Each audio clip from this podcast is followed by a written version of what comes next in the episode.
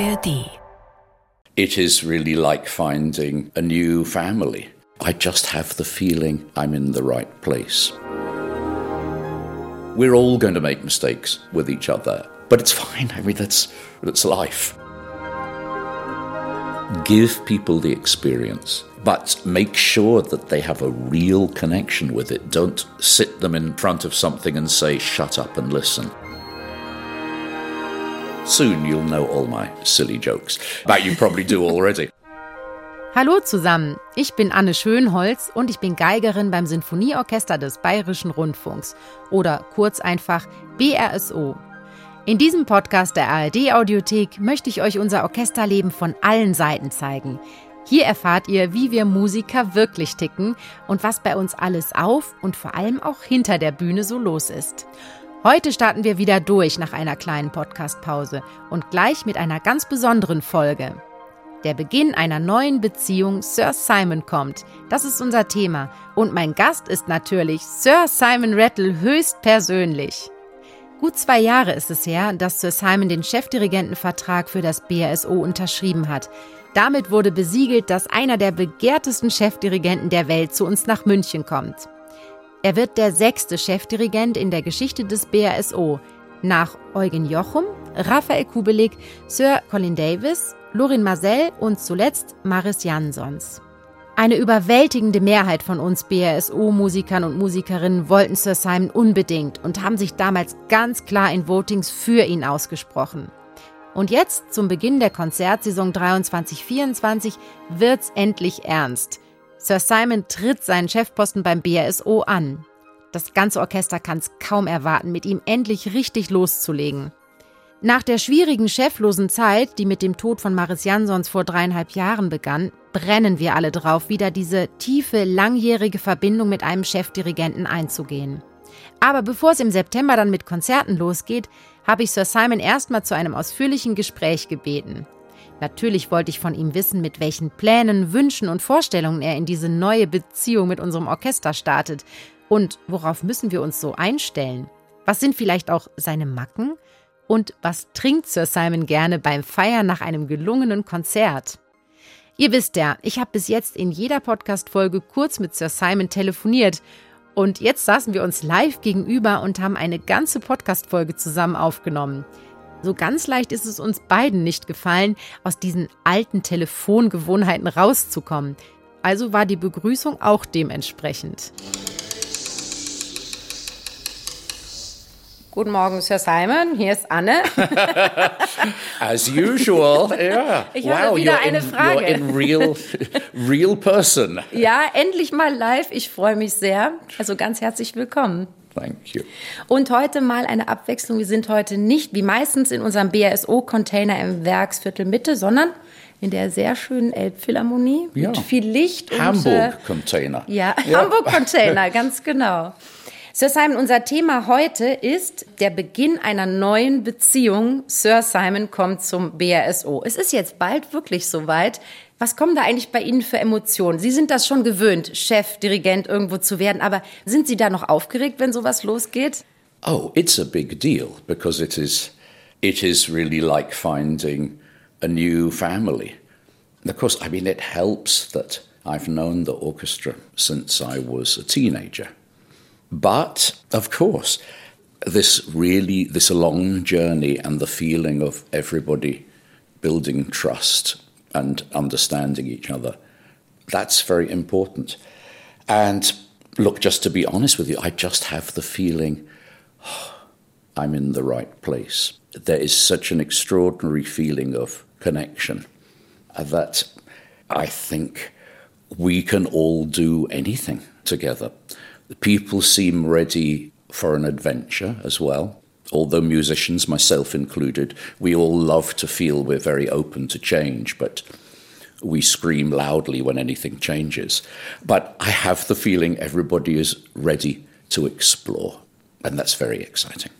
Also das ist ja so ein bisschen vergleichbar tatsächlich mit einer Eheschließung, wo man sich sagt, muss es sein? Man kann doch auch in einer guten wilden Ehe leben. Aber der Unterschied ist schon, es ist noch mal was, was länger auf den Weg gebracht ist und wie Sie sagen, es ist ein Zuhause ankommen. I mean, this is a very warm orchestra, not only in the way people play, but the way people are. And, you know, of course, it's an orchestra, so there's complications. If they weren't, it would be bland and not interesting. Of course, there's edges and elbows, but there is a feeling of welcoming, and you feel the guiding hand of Kubelik, this Menschlichkeit, but also you feel the warmth and actually the sheer hard work of Mariss Jansons. The fact that things work with such precision and care, you feel Maris's work. I feel Maris's spirit. I feel the fineness and the care that Maris put into it. And so, you know, we're always sitting on great people's shoulders. Das ist eigentlich sehr schön, weil man das Gefühl hat, sie sind sich dessen bewusst, was das Orchester schon hat, was auch eine Prägung durch Maris Jansons und durch andere Chefdirigenten hat. Was ist es denn, was sie davon unbedingt auch behalten möchten, wo sie sagen, ja, das möchte Sir Simon auch weiter musikalisch ausdrücken? Und was kommt vielleicht dazu, wo sie sagen, das behalten wir, aber es muss unbedingt noch das und das entstehen? Was sind da solche Aspekte für Sie? Ihre Handschrift sozusagen, oh. dann im BRSO? I have such a huge amount of music that I love. It's it's almost not fair because sort of I I I love to wander from early music to music of yesterday and and everything in between. I mean, I think maybe I can give the orchestra other some other colours. Certainly, I mean, working in the early music field, whether it's in original klang or with modern instruments. I think that's an area I can take the orchestra in, and I feel there's so much knowledge and care about that already. But you know, one thing that I've learned oh, these big ships, these great orchestras, if you want to turn, you have to turn slowly. And it's really important to swim with the stream of the water. It can go to many places, but don't, don't swim against the current. I really felt that it was a fantastic idea, particularly here, to explore the idea of original instruments and that kind of stylistic work, just because there is that wonderful virus in this orchestra already, and it's something we can it's something we can take further. I would never want to make this into one of those fantastic, sharp, skyscraper American orchestras. Of course, we can make those sounds, but you don't want to go against the character of the group. That's important for how we dance together. And conducting, it is in some ways a fake profession because we don't make any sound. what Carrie said is, by all means, if you're riding the horse, control and do what you need, but don't think for one moment that you are doing the running. Uh, it's the orchestra that has to yeah. play. Yeah. Uh, and an orchestra can give and it can take away. So it has to be trust on both sides. Wie war das eigentlich damals? Sie haben gesagt, schon äh, sehr früh haben Sie das BASO im Konzert gehört. War das dann schon so ein bisschen Liebe auf den ersten Blick oder war das erstmal so, ja, ein spannendes Orchester? Wie war es damals für Sie zum ersten Mal? It's an old story, and the horrible thing is it must be 52 or 53 years ago which is hard for me to say because I'm still in my 30s. But obviously, someone else with someone else uh, with my name experienced this. Of course, I knew the orchestra already. I had bought I'd bought many recordings, and we heard the orchestra. But what I was not prepared for as a teenager and as a, a teenage conductor was seeing what happened when an orchestra and a conductor had that degree of understanding together. When you saw Kubelik, I mean, this was not an elegant conductor by any means. It was often strange and it looked a little bit uncoordinated, but it was so full of music, and you just felt that the connection between him and the orchestra was totally unbreakable. And I know when they came to Liverpool, there was a problem. The, the chorus was supposed to be with the orchestra doing the Beethoven Ninth, and for some reason wasn't able to make the concert. And so the very willing uh, Liverpool Philharmonic, amateur Liverpool Philharmonic chorus sung mm-hmm. out of their skins, but there must have been little time to put it together. But I just remember it as being one of the most unforgettable and life changing musical experiences I ever had. I had this feeling that this was something to do with how all these musicians worked together. And it was redoubled when a few months later Kubelik came to London to play the Beethoven Ninth, also with the new Philharmonia Orchestra. Great orchestra. And I thought, okay, I'm going to have another experience like this. And of course, it wasn't. It was very good, but nothing mm. like this thing of when people had worked together like that and had a shared language and a shared emotion. And so somehow I kept that feeling in my heart and it became a guiding philosophy. And when I came back to the orchestra and I have to say, I told this story before we started. Two or three people in the orchestra said, Oh, yes, I was playing in that concert. Ah, yeah, uh, yeah. Very, very, very touching. Sir Simon Rattle gehört zu den wenigen Stardirigenten, die sich für eine Chefposition exklusiv an ein Orchester binden und nicht über längere Zeit zwei oder sogar mehr Orchester gleichzeitig leiten. Und er blieb auch richtig lange Chef bei seinen Orchestern. Mit 25 kam Sir Simon zum City of Birmingham Symphony Orchestra in seiner britischen Heimat. In den 18 Jahren, die er es leitete, führte Sir Simon das eher durchschnittliche Orchester bis an die Weltspitze. Das blieb auch im britischen Königshaus nicht unbemerkt. Königin Elisabeth II. erhob Simon Rattle daraufhin in den Adelsstand.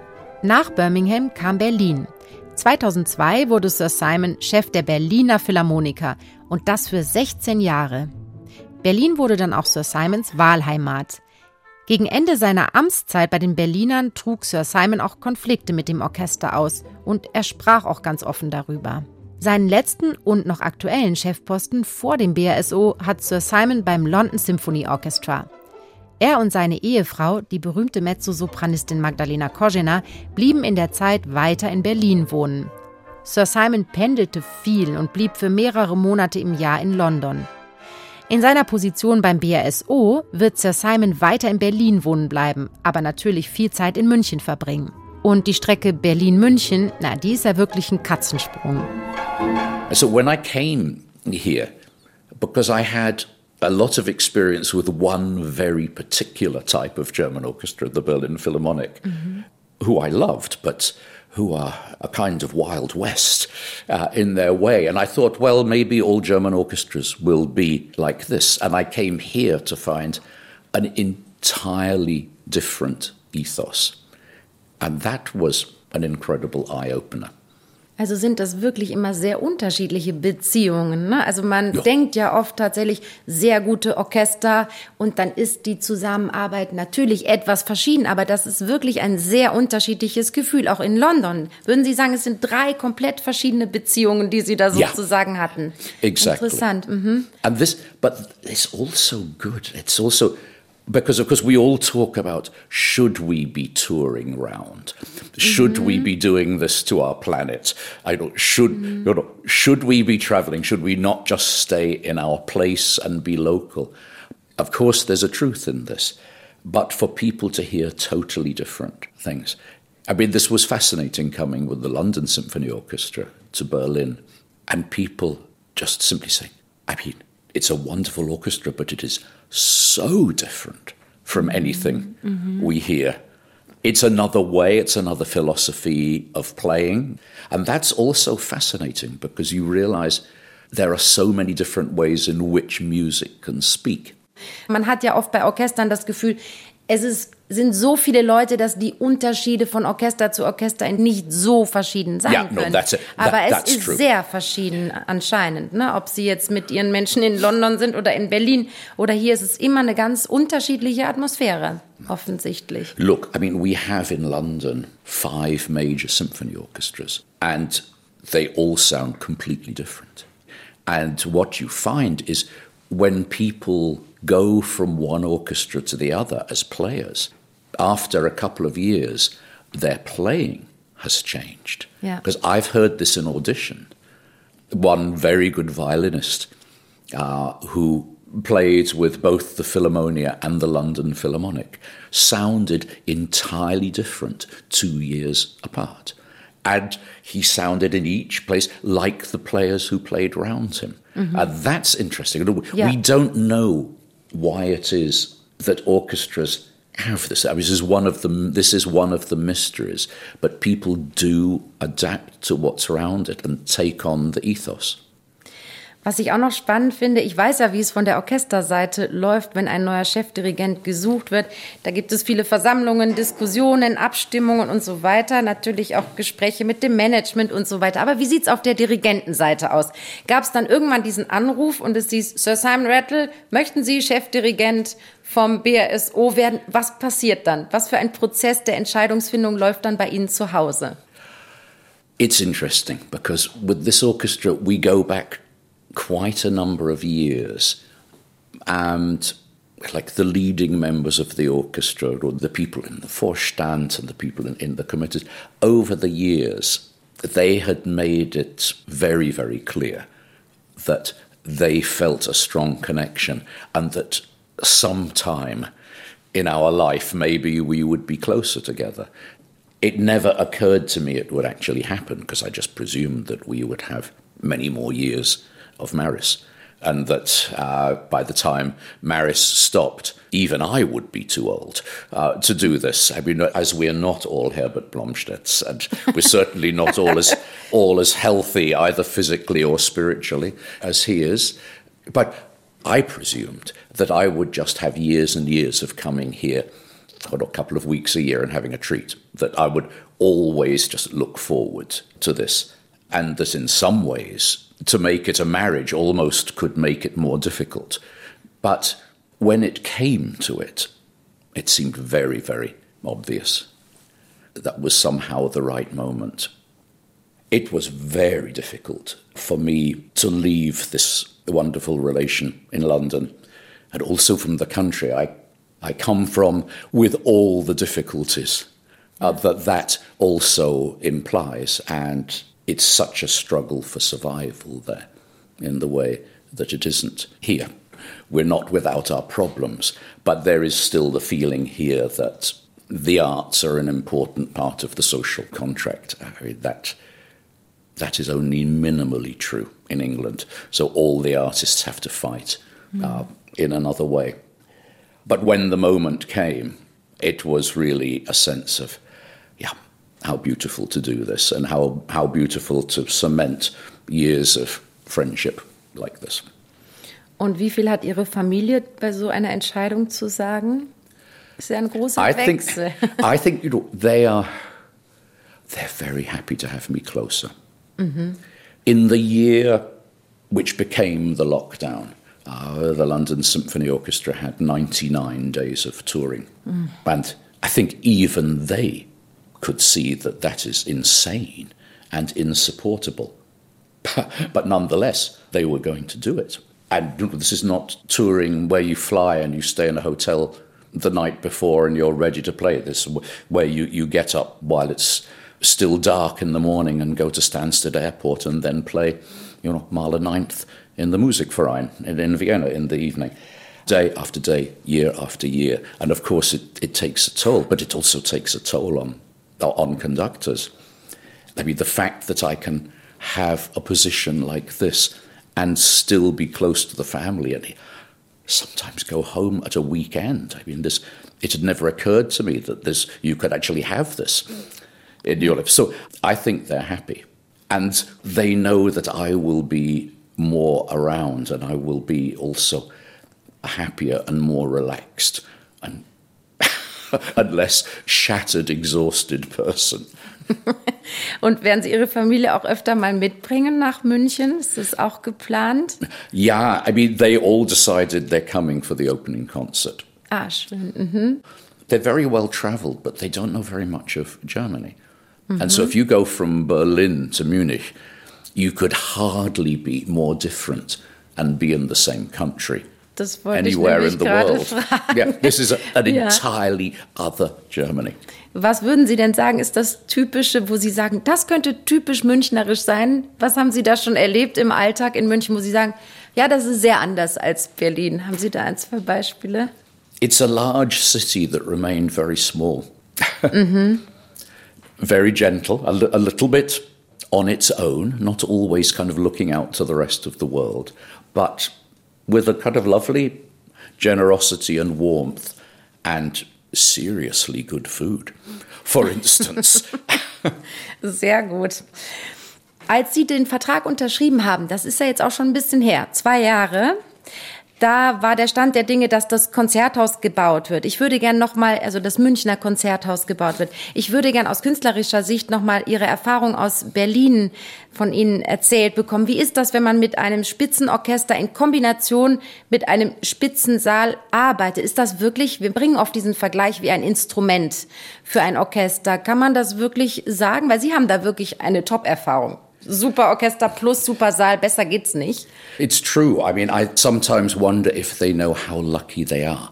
There, I mean, certainly the older generation, some of whom I met, they can remember before it was there and how hard it was. And this is very special because almost every orchestra in the world, they have their own home in some way. And this orchestra does not. And what it means is that you are always on tour, even if you play in the Herkulessaal or in the Isar uh, Philharmonic, you're still on tour.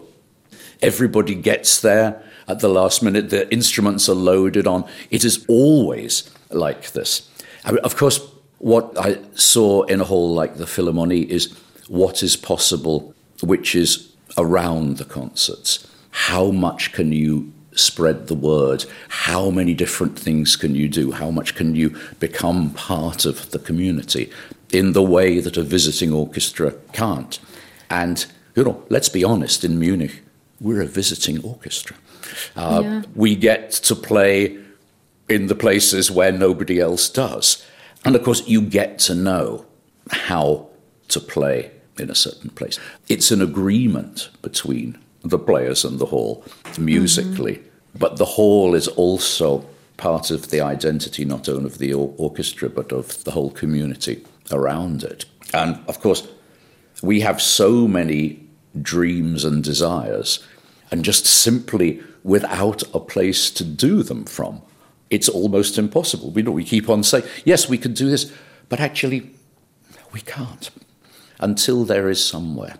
And this goes, I mean, I, I'm not only very experienced in being places where they built concert halls, I'm extremely experienced in being places where they didn't at the end build concert halls. so I have, I have a large canvas to draw on. I'm hoping at some time we can inject some urgency into the hmm. matter. I mean, urgency seems to be missing at present. Let, let me be as diplomatic as that. Ähm, jetzt haben Sie schon ein paar solcher intensiven Beziehungen sozusagen zu Orchestern gehabt. Gibt es etwas, was Sie jedes Mal mitnehmen, eigentlich wie aus so einer menschlichen Beziehung, wo Sie sagen, ich habe was gelernt, beim nächsten Mal möchte ich das und das besser machen? Also jetzt auch nicht nur musikalisch. Ist das was, wo man sagt, da versuche ich bei der nächsten Chef-Dirigenten-Beziehung zu einem Orchester was zu verändern? Bleibt das ein Lernprozess? It is a learning process, of course, but also you have to react so carefully to who the people are in front of you. And in mm-hmm. every place, they're a different thing. And as you do as a conductor, you have to find the physical gestures that work with each orchestra. When I go to America, they need much more, or they want much more physical direction. They want what we conductors call a click to play off. So that so there's that immediate rhythmic thing. In Europe, things are done more by the listening process. I have seen great conductors come to grief with European orchestras by just trying to force them into that particular corset. And you can see it getting further and further away. But you, you have each time to see what it is that works. It's just like human relationships, not everything works with every person. And so you, ha- you just simply have to find what it is that's needed. Das ist auch beidseitig, ne? Wir müssen yeah, auch lernen, is, yeah, die Dirigenten zu lesen und zu verstehen. Also das braucht immer Zeit, glaube ich, auch einfach, ne? Und vielleicht ändert man dann Dinge, aber es ist auch wirklich ein bisschen sich annähern und schauen, wie funktioniert's? Wie liest man auch den Menschen? Das ist ja schon auch ein Prozess. But also uns. you can see, okay, no, I'm sorry, I, I went too far, or that was too fast, or this was not this was not the right way to do it, and we all have to react. And it's really good when we can all say, oh, I'm sorry, that didn't work, and I can see why that was a problem. And it's, it's kind of better to apologize and to be honest because mm-hmm. we're all going to make mistakes with each other, and everybody is going to say one or two things that they regret. But it's fine. I mean, that's, that's life. But just each time you learn, but you really, as a conductor, have to realize that every orchestra is their own selves and not to try to make it into something else, just simply to give it more possibilities. And that's, that's very different. I mean, you know, we all know of marriages where one partner has decided, yeah, this person is going to be my project and I'm going to change them into what I want them to be. And I'm mm. trying to think of when that ever ended well. Mm. wahrscheinlich nie. Ja. Aber was ich immer sehr genieße, ist, dass sie auch wirklich eine so freundschaftliche und humorvolle Atmosphäre in den Proben haben. Und ich frage mich manchmal, ich habe sie jetzt schon wirklich oft auch erlebt als Dirigent, gibt es nie diesen Moment, wo sie auch mal Mühe haben zu sagen, jetzt geht nichts mehr mit Humor und Freundlichkeit? Wo ist die Grenze von Sir Simon, wo er auch mal die Geduld verlieren kann? We'll see.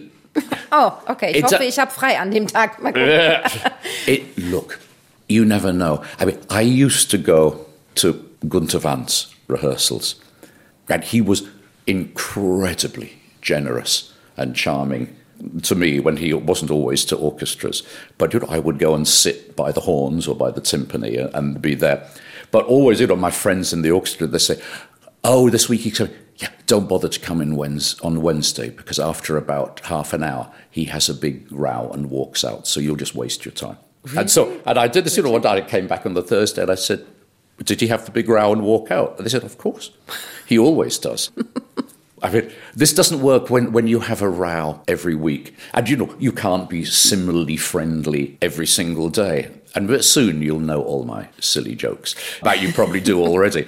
but what I like is the orchestra seem to understand the idea of humour as, as something that can help oil the wheels. I mean, it is very British. You know, this is also, I think, partly why I'm married to a Czech, because both countries, the worse things get, the more we make jokes about them. I mean, the Czechs are extreme. I mean, this is the blackest humour you can have. But rather than going straight at the brick wall using your head as the hammer, sometimes it's good to try to go round the wall with, with humour. And also, I trust with this group that once the concert comes, that people will be 110% concentrated. That's a really good thing to know. Ja, das ist tatsächlich immer diese Faszination. Im Konzert ist irgendwie alles nochmal viel, viel, viel konzentrierter und fokussierter, obwohl wir in der Probe schon mit diesem Anspruch auch rangehen. Aber im Konzert ist es normal. Ne? Yeah. Es passiert nochmal mehr Konzentration. I mean, if there's a problem here, sometimes I think it's that the orchestra yeah. wants it to be too perfect, Aha, -hmm. as though you can get it all completely. Then maybe my job is sometimes to mess that about a little bit. Uh, -hmm. That was a very Maris thing. Yeah. Because, you know, he could also just go on and on in this same direction. Ja, das ist ja ein Thema Vertrauen auch ein bisschen, ne? Also Ja. ob man und ich glaube, das haben wir auch schon öfter besprochen im Orchester bei Marius Jansons musste das wachsen sehr lange, wirklich, bis er auch mehr das Orchester auch losgelassen hat sozusagen. Es war wunderbar, was er mit seiner Kontrolle alles gemacht hat, aber es hat sich sehr verändert und tatsächlich ist durch dieses Vertrauen noch mal ein ganz anderes Spielen entstanden. Und es kann sein, dass es immer noch ein bisschen drin ist bei uns, aber ich weiß, sie werden das schon auf ihre Weise auch ein bisschen formen. Ganz used, sicher. I used to see you with Maris this funny thing because I, I would see him work sometimes, and he would say, "No, no, no, solo. I, I let you free. No, I feel feel completely free to play." And then I would see him he would, and then his right hand would be kind of. Well, then, no, it would be free for a moment, and then, then it was though he couldn't stop himself from. Yeah. I, mean, I mean, I loved him so much. I mean, I would would love to give him a hug now, even thinking about Yeah. it. But it was also so funny. Yeah. That this was the moment where he said, "Oh, feel completely free." Yeah, yeah. Where I knew It- he was actually going to try to control it, even if he thought he wasn't. Ja, das war ja einer seiner Lieblingssätze. Fühlen Sie bequem, hat er immer Oh ja, gesagt. ja, ja. Aber nachdem man 80 Anweisungen bekommen hat, die sehr unbequem waren. Aber ähm, Sir Simon, wir haben eine kleine Tradition hier bei uns im Podcast, dass wir ein ganz kleines Spielchen machen, weil wir Sie ja natürlich, jetzt wo Sie unser Chef werden, noch ein bisschen besser persönlich kennenlernen möchten. Sind Sie bereit? Why not? Gut. Das erste Beispiel am Strand. Sie sind im Urlaub mit oder ohne Partitur. Oh, total ohne. Schauen Sie, Sie sind sehr anders als Maris Jansons. Oh, Der ja. war nie am Strand ohne Partitur. No, I know. I'm sure all his scores are full of sand. Ach, deshalb nehmen Sie sie nicht mit an den Strand. Ich verstehe schon. Sie sollen sauber bleiben. Okay. Sehr gut. Also Sie können wirklich Urlaub machen und entspannen. Orchester weg. Better so as well. Yeah, try to, and then all the things drop out of your ear. Sehr gut. Nächste Frage. Currywurst oder Fisch und Chips oder Leberkässemmel? only fish and chips can taste good. I used to live in an apartment in London. It had the most famous fish and chip shop in the world around the corner. And we used to say, I mean, there were big queues, but also there were these chauffeur driven limos waiting there. And then the people would come while their chauffeur waited to queue up to get the, things. So, I mean, really good fish and mm-hmm. chips is something. And as like many things, we have many horrible versions. Lederhose oder Jogginghose? Neither. okay, Gar jogging keine hose. Hose. Nein, Entschuldigung. Äh, It's, it's possible to be too ethnic for me. Okay, gar nichts. Ist auch in Ordnung. Bach oder Haydn? Oh, Anna, that's not fair. Ist hier nicht fair im Podcast. No. So. I must have told you this. My, the late lamented Charlie Mackerras, who great conductor and musician, he said to me, "Oh yes, Simon, Simon, I see what you do. Yeah, you're this kind of Bach Haydn person, and I'm this Handel Mozart person." Uh, but it's also true that conductors often tend to go into one or other views. And you know, this doesn't mean you know you can't adore Mozart, but there are what are your natural choices? And when I sat down once with Frans Brüggen and we talked about our mutual Haydn love, and I was saying, you know, I, I suppose if there was only one composer, it would have to be Haydn. And he said, Yes, I know. And then he said, But what do we do about Bach? uh, and so that's where I am. Also ich weiß schon Ihre Yeah, Präferenz beide. auch. Sie Yeah, lieben look, if I, Haydn if, I, if I can say neither for the clothes, Ist okay. I can say, ist in Ordnung. Das I ist aber jetzt der einzige Joker, den Sie jetzt hatten. Rockmusik oder Popmusik? oh, I suppose it would seriously be rock because that actually is something. But you know, I have to say, you know, my my two sons they listen to a lot of rap, and this has been a real learning process for me. And I mean, to sit and really appreciate how sophisticated an artist like Kendrick Lamar is, not only just verbally, philosophically, but also how musically sophisticated that is in every way. Pff, Chapeau. Mhm. Wie sieht's denn aus bei Träumer oder Realist? Oh, Träumer. Sorry. Gut. Absolutely mm-hmm. typical, typical musician. Chaos oder Ordnung? I mean, I love to have Ordnung around me, but I'm totally a chaotic person, as my family, and particularly my, my wife, will tell you. Oh, God. And as they say, you know, how lovely to have the food you cook, but how mm-hmm. terrible to do the washing up after you have used every single plate and utensil in the house. Ja, das ist auch mein Problem. Deshalb lasse Oh, ich good. meistens das I knew I liked you. Aber Mit Stab oder ohne? Hmm, depends. You really can't conduct Bach with a baton. On the other hand, we, we really learn how to make things work with this. And also, I never understood how Pierre Boulez, how he conducted all these Wagner operas with no baton, because then you, you have to use the whole arm. But there are certain things that you need, you need the hands. It would be like being a sculptor then and using a spoon. Uh, you know, you should, you should have your hands on it. So the answer to that is, is it depends. Okay. Adagio oder Vivace? It doesn't matter what the tempo is, it has to flow. Sehr schön. Spielen oder hören? Ooh, to actually do it or to listen to it. Mm. Remember Daniel Yes. Barenboim saying to me, Oh, I love conducting Wagner operas, but I'd never want now to sit through a whole Wagner opera. I could manage one act at the most. It depends. Look, of course, there is a point you know, when you're listening when you can be completely overwhelmed without the responsibility of being in it. Uh, But to actually be there in the crucible when it's happening, yeah, there's nothing like it. Singen oder tanzen? I mean, I'm so bad at both. Das I mean, glaube ich nicht. Aber oh, stimmt, Sie da- singen oh no, da- da- I mean, dancing, I can cripple people. Nein. Oh, absolutely. Oh, I'm a, really terrible dancer. The, the, Yeah, ich the rhythm stops at the knees, it seems, uh, which is a shame. I mean, I would love to dance more than anything. And like most conductors, um, I sound like a vacuum cleaner when I sing. So, Aber es stimmt, Sie singen nicht so viel auch in den Proben vor. no, I Das try. ist- Look, when you hear a conductor with a good voice, Yeah. it's such a surprise. I mean, Sawallisch had a beautiful light tenor voice and could really sing. Tony Pappano can Yeah. really sing. I mean, he did stimmt, he did these casts on the piano and really I said, oh wow. You know, so the answer between Singen- dancing or singing is drumming. That's my answer. Margaret Thatcher oder Boris Johnson? Jetzt wird's schwierig. That's tough. ja. Um, utterly not my politics either.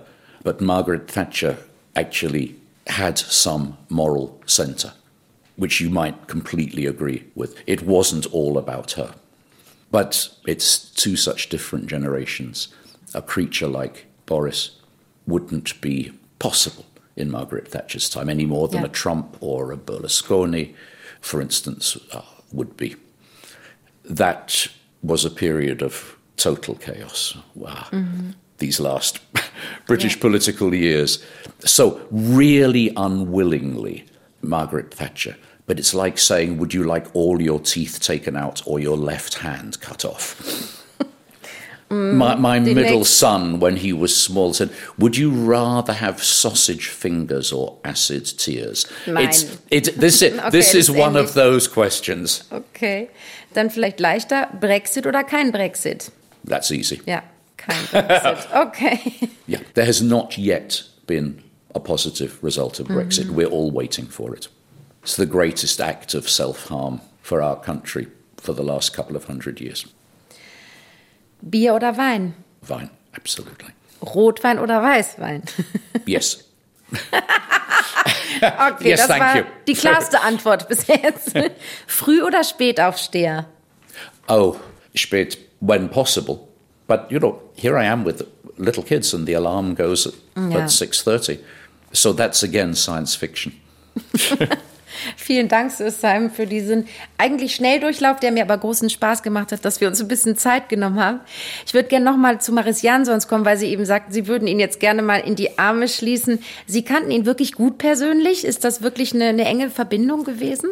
It was. I mean, we didn't see each other mm. so often, but he really, yeah, he came a few times to our house. You know, we still have some of the big cuddly toys he gave the kids when they were little.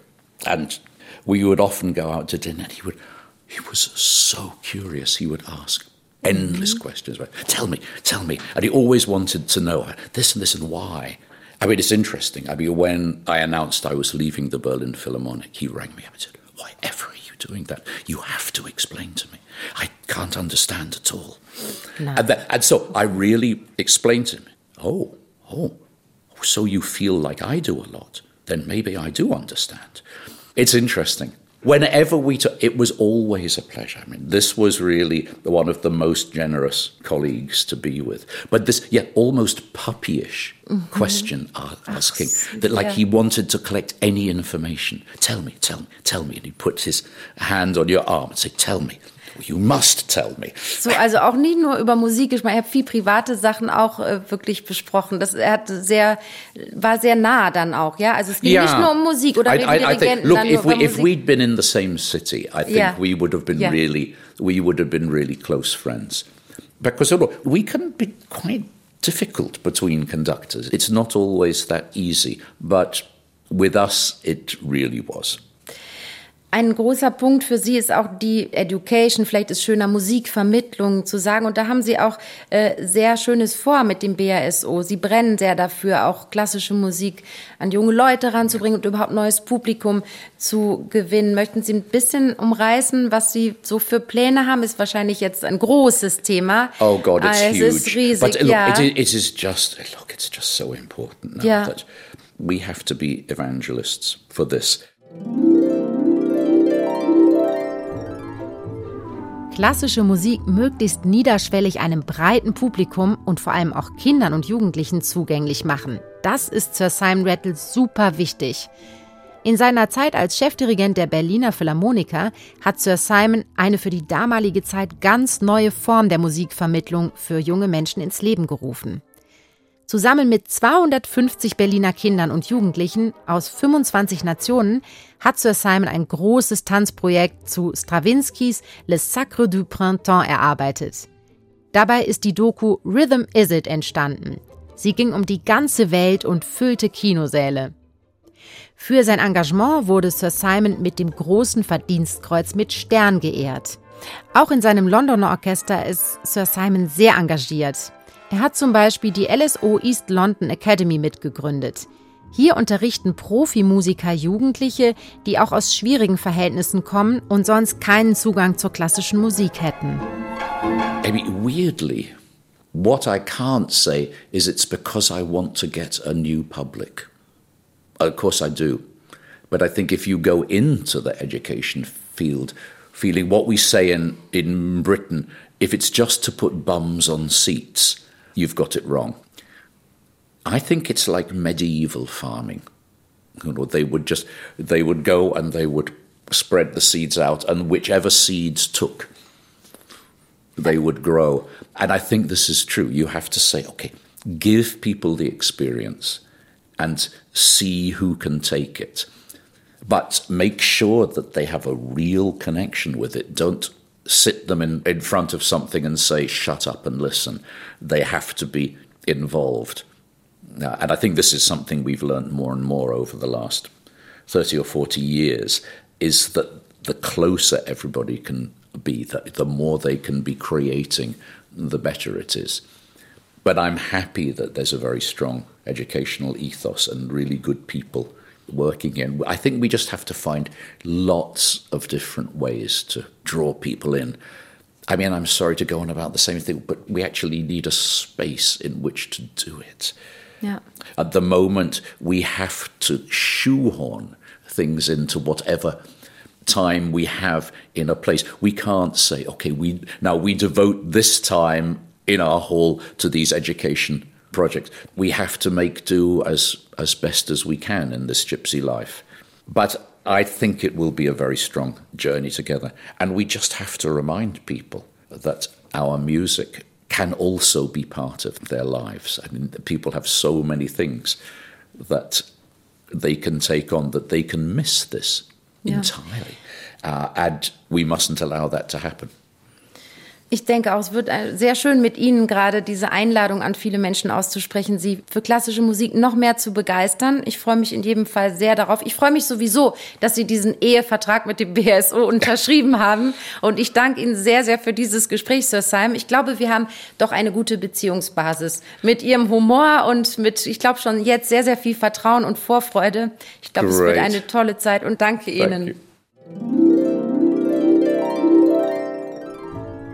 Ihr wisst ja, an dieser Stelle käme eigentlich mein obligatorischer Anruf bei Sir Simon Rattle. Naja, also heute macht das nicht wirklich Sinn. Wir haben ja gerade ausführlich miteinander gesprochen. Also habe ich mir gedacht, ich frage Sir Simon mal nach der Nummer von seiner Frau, der Sängerin Magdalena Kozina, und ruf bei ihr durch. Ich hätte da nämlich ein paar Fragen zu ihrem Ehemann. Ja.